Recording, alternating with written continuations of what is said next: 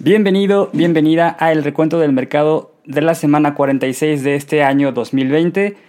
Tenemos buenas noticias, ya llegó lo que estábamos esperando, al parecer tenemos vacuna, pero hablaremos de eso más adelante. Vamos ahora con las noticias del lunes. El lunes despertamos, iniciamos la semana con el pie derecho, fue un día que gracias a la vacuna de Pfizer los mercados reaccionaron de manera positiva, entonces todos los índices subieron, las acciones, bueno, fue una fiesta loca. Pero vamos primero con una noticia de McDonald's. Este día McDonald's presentó el tercer reporte trimestral del año 2020 y dentro de la conferencia hizo un anuncio de un nuevo producto. El nuevo producto se llama McPlant.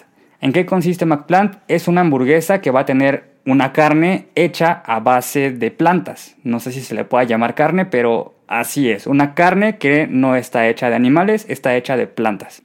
En la conferencia no dijeron quién era el proveedor de esta carne. Lo único que dijeron es que ellos hicieron la fórmula y alguien más las va a proveer. No hicieron mención a qué empresa. Sabemos por ahí que Beyond Meat podría ser una de las candidatas para proveer esta carne nueva de McDonald's, pero no lo confirmaron en la conferencia. Con esta noticia, el precio de la acción de McDonald's bajó 1.56%, cerrando la sesión en 213 dólares con 18 centavos. Vamos ahora con una noticia de Apple. Este día anunciaron que Apple agarró a uno de sus proveedores con las manos en la masa. Como ya sabes, Apple diseña gran parte de sus componentes y de sus productos, pero tiene proveedores que le manufacturan este tipo de componentes o le ensamblan los productos, como el iPhone, el Apple Watch, los chips, todo es manufacturado en otro lado. Por eso siempre dice diseñado por Apple en California y ensamblado en China. Bueno, pues uno de estos proveedores es Pegatron. Y el problema que sucedió en, estas, en estos momentos es que Apple tiene ciertas reglas para poder trabajar con estos proveedores. Es decir, tú, al ser un proveedor de Apple, tienes que seguir ciertas reglas para garantizar el bienestar de tus empleados. Pues resulta que esta empresa asiática estaba utilizando a estudiantes para trabajar horarios extra, turnos en la noche e incluso para trabajar en áreas que ni siquiera tenían nada que ver con el área en el que estaban estudiando. Esto es una práctica ilegal para Apple y no lo permite. De alguna manera lograron burlar el sistema de Apple y hasta ahorita se están dando cuenta de lo que están haciendo. Pegatron comentó que pues ya sancionaron a las personas que estaban detrás de esto, de, de este tipo de, lo podríamos llamar explotación de trabajadores, que las personas que estaban falsificando los datos que enviaban a Apple ya fueron despedidas y que los trabajadores que fueron afectados por esta decisión ya fueron compensados y se aseguraron de que todo estuviera bien. Mientras tanto, Apple ya los castigó y dijo que de momento no les va a dar ningún trabajo nuevo. En los trabajos nuevos ya no van a ser contratados y ahora se tienen que ganar la confianza de Apple de nuevo. Este día el precio de la acción de Apple bajó 2%, cerrando la sesión en 116 dólares con 32 centavos mientras que el precio de la acción de Pegatron bajó 1.15%, cerrando la sesión en 60 dólares taiwaneses con 20 centavos. Vamos ahora con una empresa que hizo una inauguración un tanto peculiar en la bolsa de Nueva York. Esta empresa es Fisker. Fisker es una empresa que se dedica a hacer carros eléctricos, por si no había ya bastantes, bueno, pues Fisker es una más que hace carros eléctricos, que se jacta de diseñar carros que la gente desea y de ser los carros eléctricos más ecológicos y amigables al medio ambiente. Bueno, pues lo interesante de este evento en la Bolsa de Nueva York es que el CEO y fundador de la empresa Fisker tocó la campana en la, en la mañana para inaugurar la sesión, pero no lo hizo como normalmente se hace en la Bolsa de Valores, sino que de manera digital, como en una videollamada, tocó la campana para inaugurar que ya estaba cotizando en la bolsa. Esta empresa está diseñando una camioneta que se llama Fisker Ocean, que tiene planes de ser lanzada en el 2022. Como mencioné, Fisker dice que e, es una empresa que hace los carros eléctricos más ecológicos y más amigables al medio ambiente y se supone que esta camioneta va a tener materiales reciclados y bastantes materiales que a la hora de ser producidos no contaminen tanto. Este día el precio de la acción de Fisker subió 32.04%, cerrando la sesión en 14 dólares con 34 centavos. Vamos ahora con una noticia de Sony. Este día Sony anunció que se está preparando para competirle a DJI en el sector de los drones. ¿A qué me refiero? Bueno, pues ahora existe una nueva división que se llama AirPic. Esta nueva división de Airpic se va a dedicar a hacer drones que van a ayudarle a los creadores de contenido a grabar videos. Esta decisión hace un poco de sentido porque Sony ya tenía ciertos drones en otra división que se llama Aerosense.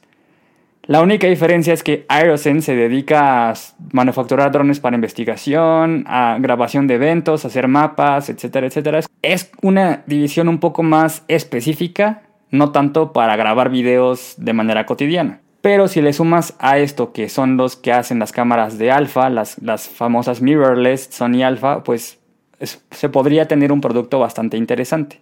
No dijeron qué tipo de drones van a dar, de qué tamaño, qué funcionalidades, absolutamente nada, solamente presentaron el proyecto, hicieron el video y toda la cosa, está interesante pero nos dejaron así, sin más información, solamente dijeron que pues regresemos en la primavera del 2021 para que hagan el lanzamiento oficial de los productos. El precio de la acción de Sony este día bajó 3.11%, cerrando la sesión en 86 dólares con 61 centavos. Y ahora sí, vamos con la noticia yo creo más relevante de la semana y de este día, que es la noticia de que por fin Pfizer nos dio, como ellos dijeron, la luz al final del túnel, porque este día anunciaron que la vacuna que están preparando contra el COVID-19 presenta una efectividad del 90%. Aunque todavía no terminan con la etapa de investigación de manera pues total, todavía estaban esperando recopilar ciertos datos para poder completar el estudio, pueden decir con seguridad de que pues si las cosas no salen mal, esta vacuna es efectiva y estarían buscando la aprobación express de la FDA para poder empezarla a distribuir en Estados Unidos y posteriormente al resto del mundo. Se supone que esta vacuna te da inmunidad después de 28 días de haberte vacunado. Es decir, te vacunas y después de 28 días de la primera aplicación de la vacuna ya puedes estar tranquilo de que estás 90% seguro de que probablemente no te va a dar el coronavirus. Pfizer está haciendo cuentas de que para finales de 2020 va a producir 50 millones de vacunas y va a ser 300 millones en el 2021 para poder pues vacunar a toda la población. ¿Cómo lo va a hacer? Va a utilizar dos plantas, una ubicada en Michigan y otra ubicada en Bélgica para hacer la producción y también dejaron la puerta abierta para cualquier empresa que quiera sumarse al proyecto para poder acelerar la producción, pues son bienvenidos y esperemos que, que sí, que sea rápido. Con esta noticia el precio de la acción de Pfizer subió 7.69%, cerrando la sesión en 39 dólares con 20 centavos.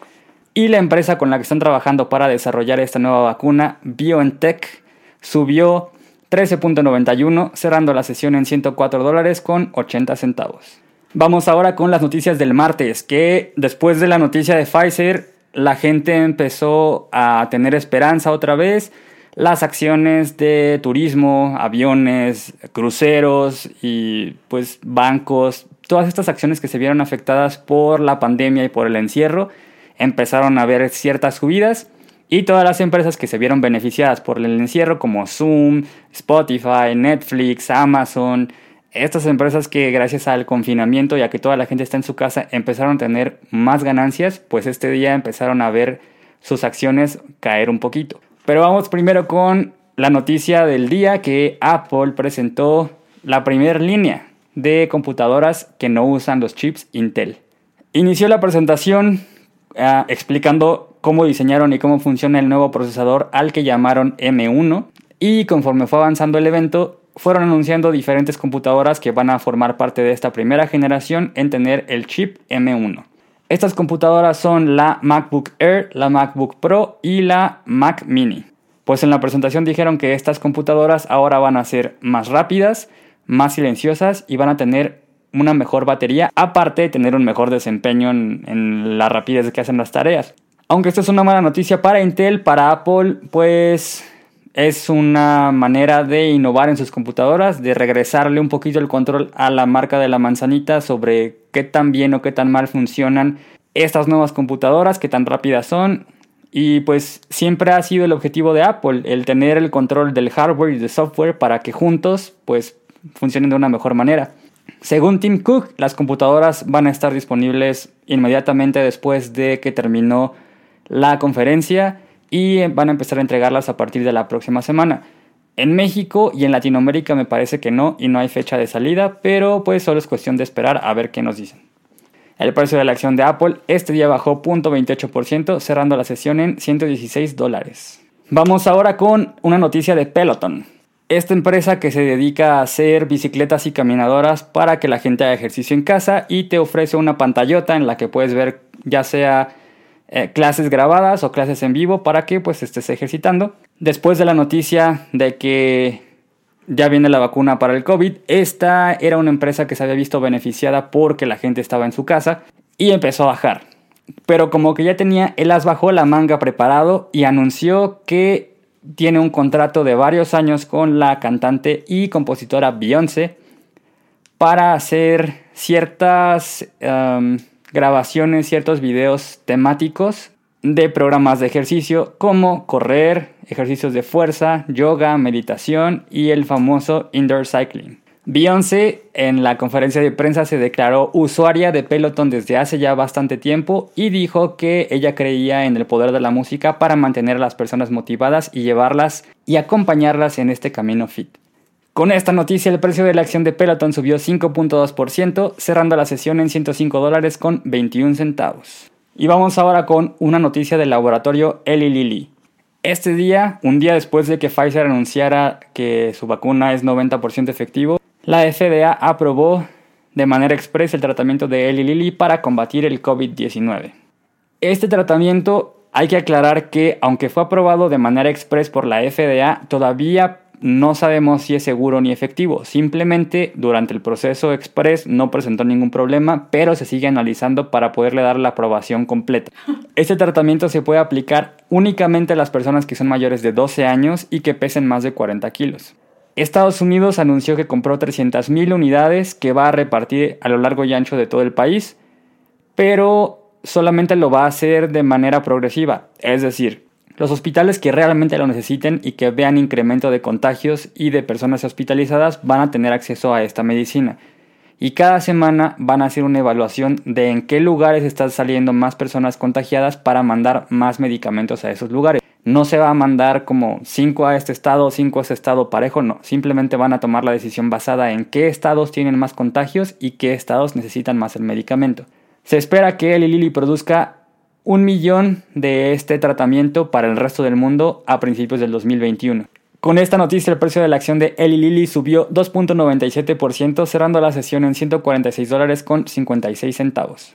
Vamos ahora con una noticia de Spotify que está muy decidido a ganar el mercado del podcast y de convertirse en la plataforma de streaming o de audio más utilizada en el mundo y este día anunció que compró a Megaphone. Megaphone es una empresa que se dedica a darte la oportunidad de almacenar tus audios de podcast ahí y aparte darte ciertas facilidades para poder monetizar ese podcast. Lo que Spotify busca con esta nueva adquisición es ampliar la red de anuncios y darle beneficios tanto a las personas que producen podcast como a los anunciantes para tener como que esta unión y facilidad de colaborar para que el que hace podcast logre monetizar y para que el que está anunciando le pague a esta persona por que anuncia un producto o servicio.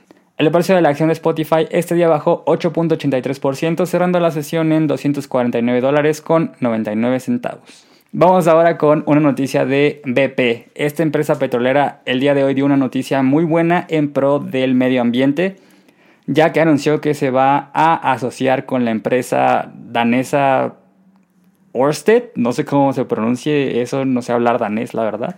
Pero te voy a dejar aquí cómo se escribe para que tú leas el nombre de la empresa. Y lo que buscan esta empresa es darle un nuevo giro a la planta productora de BP más vieja que tienen, está localizada en Alemania. ¿Cómo lo van a hacer? Van a construir un parque eólico que lo que va a hacer es que con la fuerza del aire va a convertir el agua en hidrógeno y con eso va a reemplazar un poco del combustible que utilizaban para la producción de la planta. BP dijo que este proyecto podría estar listo para el 2024 y que la tirada es que van a poder hacer una tonelada de hidrógeno por hora. Con esto van a reemplazar el 20% del consumo de gas natural actual de la planta y pues 20% es 20% menos contaminación, entonces todo lo que sume es bueno.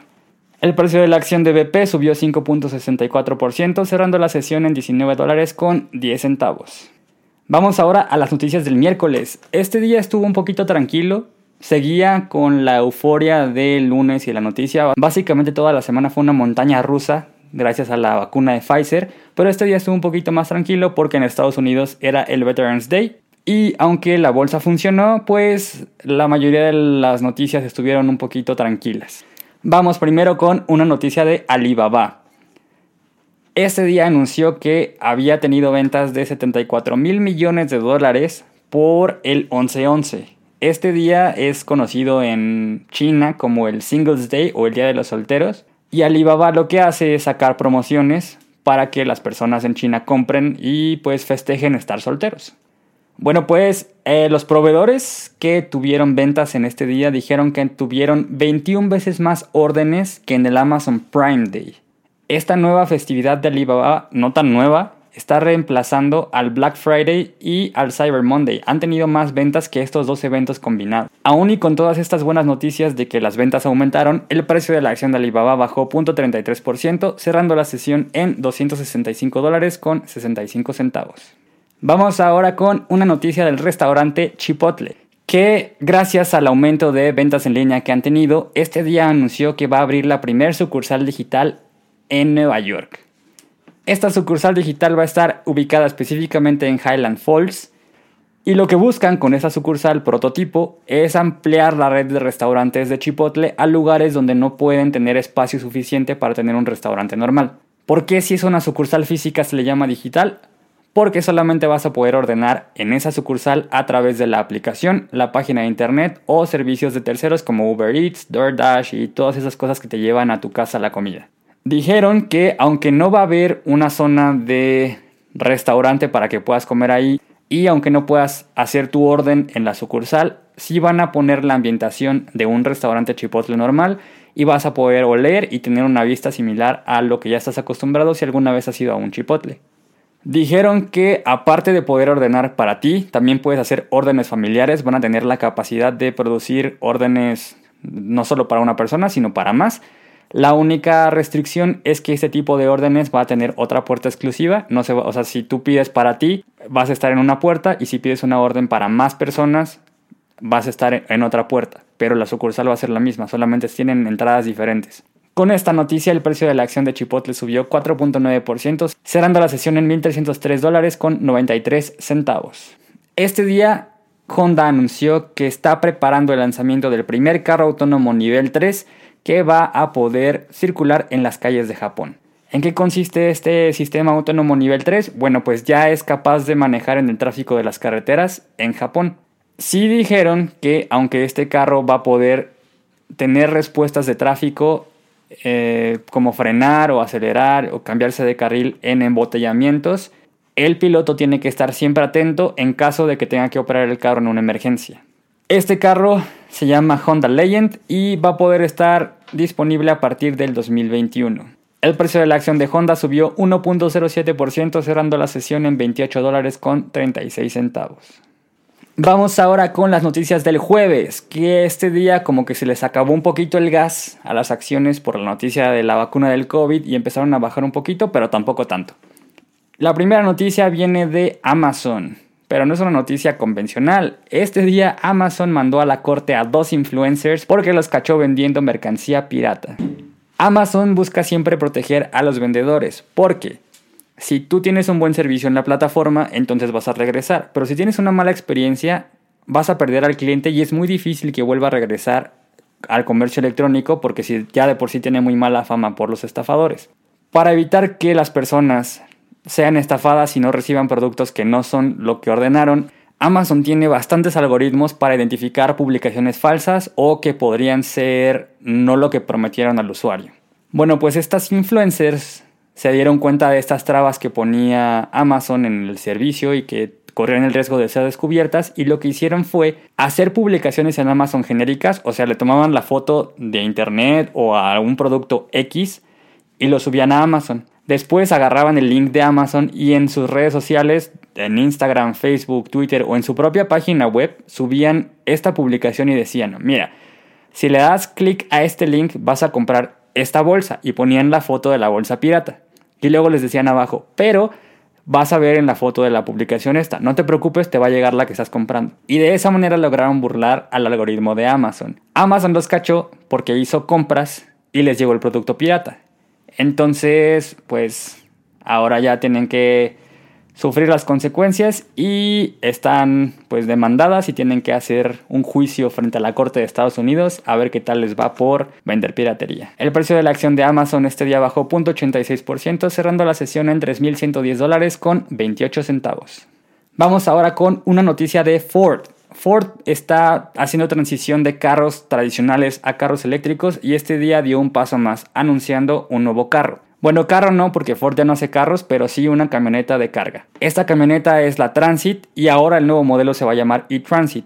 Va a ser 100% eléctrico y va a tener un costo a partir de los 45 mil dólares. Esta camioneta va a contar con varias versiones, va a tener diferentes dimensiones de altura en el techo y de diferentes dimensiones de largo para capacidades de carga, pero no va a cambiar las dimensiones interiores. ¿Esto por qué? Porque si tú tienes una Transit y ya tienes ciertos aditamentos, ciertas cosas que le pusiste para poder cumplir con tu trabajo, pues tendrías que comprar la nueva camioneta y aparte estas herramientas otra vez para que sean compatibles con la camioneta. Bueno, pues Ford ya te tiene todo listo y va a ser compatible la versión de gasolina con la versión de eléctrica, entonces toda tu herramienta va a funcionar en esta nueva camioneta. En rendimiento de la batería es un poco bajo, pero esta camioneta está pensada para ciudades y distancias cortas. Son 200 kilómetros de autonomía por carga de batería. El motor es un motor de 266 caballos de fuerza y la capacidad de carga va a ir entre 1.7 y 1.9 toneladas dependiendo de la versión que compres. Con esta noticia, este día el precio de la acción de Ford bajó 1.44%, cerrando la sesión en 8 dólares con 21 centavos. Vamos ahora con una noticia un tanto agridulce. Este día salió un reporte que hizo el banco Deutsche Bank, el cual decía que tenían que ponerle un impuesto a las personas que están trabajando desde casa. Y al principio yo también como que no me gustó la idea, pero ya que leí la nota tiene cierta lógica. Déjame te explico por qué. Lo que quiere Deutsche Bank es ponerle un impuesto del 5% sobre el salario a las personas que trabajan voluntariamente desde casa después de la pandemia. Y, yo sé, suenan bastante feo que te quieran quitar el dinero. De hecho, ni siquiera es eh, oficial, es nada más una propuesta que le hicieron al gobierno de Estados Unidos, de Alemania y de Reino Unido. Pero realmente sí tiene un poco de razón. Ellos hicieron una encuesta en estos lugares, en Estados Unidos, en Reino Unido y en Alemania, a las personas que están trabajando desde casa. Y el resultado de esta encuesta fue que la mayoría de las personas están buscando trabajar desde casa al menos dos o tres días una vez que la pandemia se termine y todo regresa a la normalidad. Pero lo que Deutsche Bank dice es que si estas personas se quedan en casa se van a estar ahorrando el dinero de traslados, de ropa, de comida, incluso de algunas salidas en la oficina con los compañeros que antes aportaban a los pequeños comercios y a los impuestos del gobierno cuando la gente se queda en casa y ahorra todo esto, pues eso va afectando un poco al sistema económico y a las personas que no tienen la facilidad de quedarse a trabajar desde casa. Esta es la razón por la cual Deutsche Bank propone cobrar el 5% a estas personas. Hicieron el cálculo y con un salario de 55 mil dólares al año en Estados Unidos, más o menos estarían pagando alrededor de 10 dólares, 10 dólares con 50 centavos por persona. Y lo que dicen es que este nuevo impuesto no afectaría ni al empleado ni a la empresa porque si haces cuentas, si un día que vas a la oficina te gastas más de 10 dólares, ¿qué es lo que pagarías por el impuesto? Ojo, este impuesto no aplicaría si es una recomendación del gobierno que te quedes en tu casa, o sea, si hay otra pandemia o si el gobierno le dice a las empresas que deben de permitirle a las, a las empresas eh, trabajar a los empleados desde casa, pues ahí no te aplica el impuesto. Tampoco le aplica a las personas que son autoempleadas o emprendedores y no te aplica si estás trabajando desde casa porque la empresa no te dio un lugar fijo. O sea, si tú no tienes un lugar fijo donde puedas llegar, la empresa tiene que pagar ese 5%. Ya después de que te lo explican, sí tiene cierto sentido y no está tan mal, pero igual que te quiten dinero, pues nunca es algo que te vaya a dar mucha felicidad. El precio de la acción de Deutsche Bank este día bajó 0.67%, cerrando la sesión en 10 dólares con 41 centavos. Vamos ahora con las noticias del viernes, el último día, que este día siguió el rally de el alza en los índices de Estados Unidos y el SP500 llegó a máximos otra vez. Empezamos el viernes con una noticia de Disney que presentó el reporte trimestral el jueves en la tarde, pero realmente el efecto se vio hasta el viernes. En este reporte trimestral, Disney presentó una pérdida por acción de 20 centavos, que es más pequeña a los 71 centavos que se esperaban. Los ingresos que tuvieron en este trimestre fueron de 14.710 millones contra los 14.200 millones que se tenían esperados. ¿Y cómo le hizo Disney para superar las expectativas? Bueno, pues aunque la mayoría de los parques están cerrados y algunos están trabajando con ciertas restricciones, y aunque no han sacado películas ni han tenido obras de teatro, estas buenas cifras se deben a los servicios en streaming. Hace algunas semanas Disney anunció que estaba reorganizándose internamente para darle prioridad a estos servicios.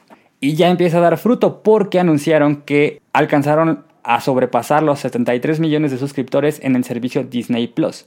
Unas pérdidas compensaron otras ganancias y poco a poco Disney va haciendo magia con el dinero para parar este flujo negativo e ir regresando a la normalidad. Una cosa que no nos gustó tanto a los inversionistas fue que anunciaron que van a suspender el pago de dividendos y en lugar de repartirlo entre los accionistas, lo que van a hacer es aprovecharlo para invertir en producir nuevos contenidos para los servicios en streaming. Con esta noticia, el precio de la acción de Disney subió 2.1%, cerrando la sesión en 138 dólares con 36 centavos. Vamos ahora con una noticia que nada más está aquí porque tiene que ver con Tesla pero si no, pues lo hubiéramos pasado por alto.